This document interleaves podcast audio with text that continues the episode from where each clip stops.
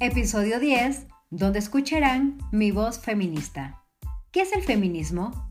Es un movimiento social y político que ha luchado y continúa promoviendo la igualdad de derechos para las mujeres, construyendo una ideología que defiende la igualdad en aspectos sociales, culturales y económicos entre todos los géneros.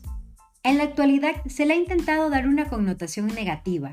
Sin embargo, vale decirlo enfáticamente, el feminismo no odia a los hombres, ni pretende la supremacía de las mujeres.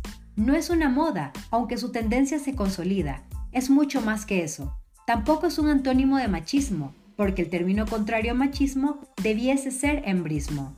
El embrismo aún no es un concepto recogido por la RAE, pero sí es popularmente conocido como la palabra equivalente al machismo, Mientras que el machismo privilegia al hombre y el embrismo impulsa la preponderancia de la mujer, ninguna de las dos apuesta por la igualdad de género.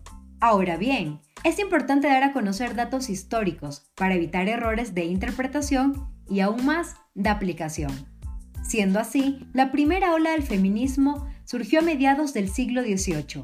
Acontecen hechos como la Declaración de los Derechos de la Mujer y las Ciudadanas, por parte de Olimpia de Gouges, quien buscaba la reivindicación de nuestros derechos civiles, una real igualdad jurídica. Otro personaje de esta primera ola fue Mary Wollstonecraft, autora del famoso texto Vindicación de los Derechos de la Mujer, un punto de partida fundamental para cambiar el pensamiento de la época.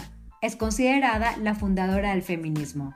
La segunda ola del feminismo va desde mediados del siglo XIX hasta la década de los 50 del siglo XX Aquí, la lucha se centró en el derecho al voto femenino. Se intensificó el debate alrededor del sufragio universal. Aparece Simone de Beauvoir, autora del texto Los dos sexos y de una de las frases más relevantes del feminismo. No se nace mujer, se llega a serlo.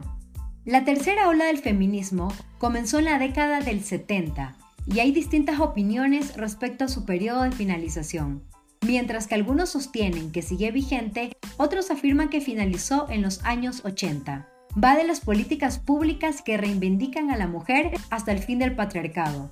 Surge el tema de los anticonceptivos porque otorgaba a las mujeres el poder del control de la natalidad y de la liberación del goce sexual, no atado a la reproducción. Aquí también el divorcio se hizo ley en muchos países. Caen las vendas del amor para toda la vida, y aparecen otras opciones para mujeres rebeldes. Además, las mujeres son candidatas reales en el mundo político, aunque su porcentaje es sensiblemente inferior al de los hombres. La cuarta ola feminista es la que vivimos en la actualidad, donde la violencia estructural es visibilizada y abordada. El sistema patriarcal tiembla porque se va a transformar. Lo personal es político, otra de las grandes frases del feminismo para poner en el debate los temas que nos afectan. ¿Pero qué es el patriarcado? El patriarcado es la manifestación e institucionalización del dominio masculino sobre las mujeres, niñas y niños de la familia, y la ampliación de ese dominio sobre las mujeres de la sociedad en general. Así, el patriarcado es todo un sistema históricamente construido que se basa en la supremacía del hombre que ejerce un liderazgo indiscutible sobre el poder o la propiedad, perpetuando el control de sus recursos mediante prácticas de violencia. Por ello, es fundamental el cambio de pensamiento, romper paradigmas para entender que los roles y características que se asignan social y culturalmente no deben ser exclusivos de un género, sino de la individualidad de cada persona.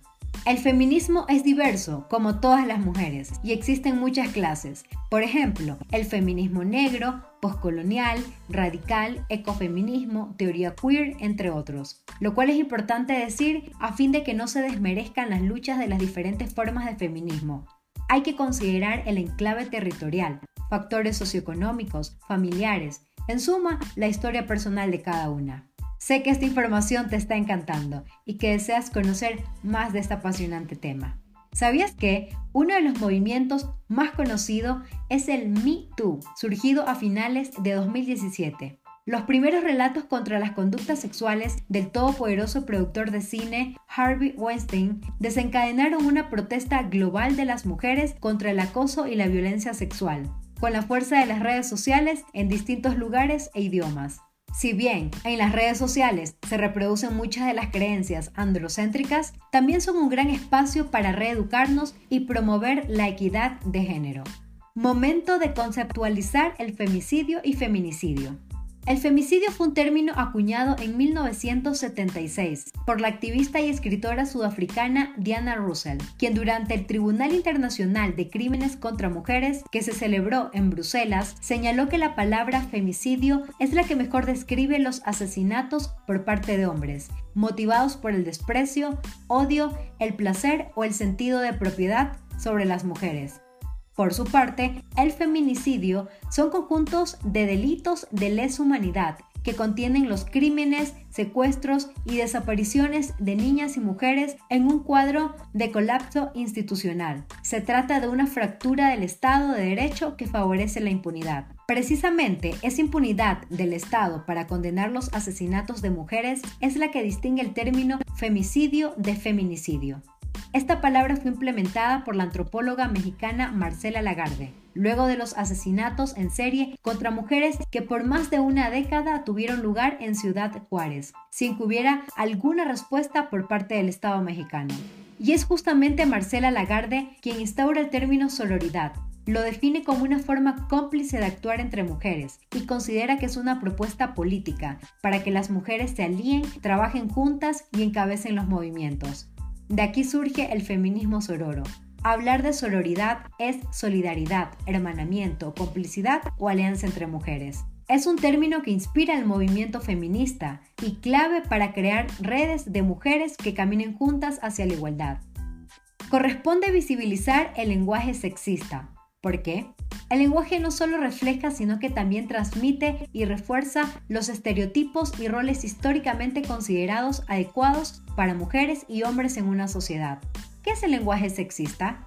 Es la discriminación en el lenguaje basada en el sexo de las personas y que beneficia a un sexo sobre otro. Una representación sesgada, parcial o discriminatoria que asigna un estatus menor a valores, capacidades, aportes y roles de las personas. Ejemplos.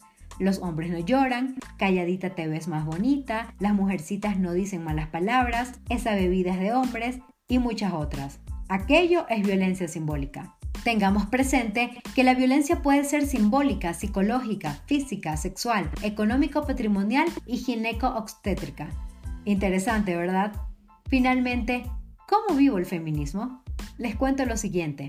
Cada día me convenzo más de que nací siendo feminista. Siempre lo he sido porque he sabido defender mis opiniones, acciones y decisiones. Identificaba cuando me querían disminuir por ser mujer. Contrariamente a lo que veía y escuchaba en mi entorno familiar y social, era feminista. Ahora que lo he estudiado y que me encanta usar el título o etiqueta de feminista, defiendo más mi libertad. Les comparto una anécdota. Cuando niña, nunca jugaba con las muñecas Barbies. Jugaba con trompos y bolichas, con mis primos. En una ocasión, mientras jugaba bolichas en una vereda, pasó una señora y me dijo, esos no son juegos de niña. Y le respondí, yo juego lo que quiera. Qué feminista la niña Estefanía. El feminismo que vivo me hace consciente de mi valor como mujer y el de las demás. Reconozco a las otras mujeres y trato en la medida de lo posible que mis palabras y acciones construyan equidad e igualdad.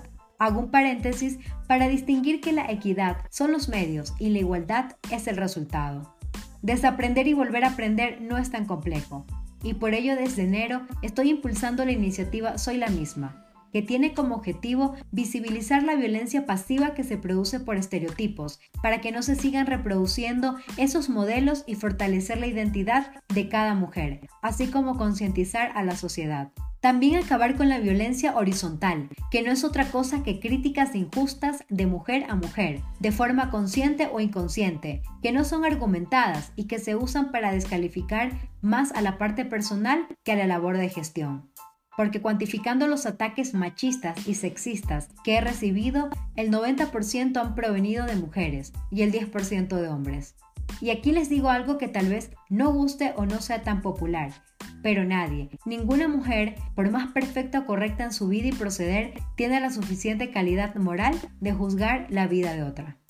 Soy la misma tiene un enfoque feminista, y aquí algo también muy importante. En el contexto de esta iniciativa, me he cuestionado por qué a muchas mujeres no solo les da pena hablar de violencia, cuando todas en algún momento de nuestras vidas y de diferentes formas hemos sido violentadas y el rechazo al feminismo. Pienso que las mujeres que tienen miedo y vergüenza de decir que son feministas es por dos cosas.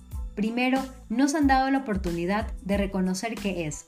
Segundo, el entorno social las convenció de que nacieron para ser trabajadoras del patriarcado. De hecho, no es necesario que te reconozcas como tal, pero desmerecerlo es injusto y mancillar la lucha de muchas mujeres que incluso hasta dieron su vida por nuestra igualdad de oportunidades. Soy feminista porque sé mi valor, reconozco el valor de otras mujeres. Mi empoderamiento diario me blinda del machismo, sexismo y estereotipos. Uso los ataques para contextualizarlos y evitar que otra persona los sufra.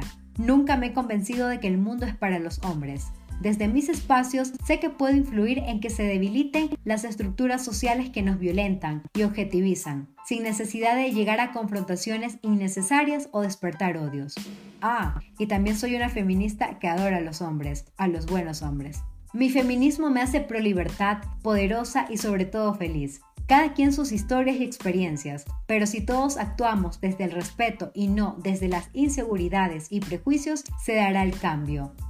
Sé una mujer que le enseñe el camino a otras y ayúdalas a llegar, nunca aquella que quiera que padezcan quizás lo que tú padeciste.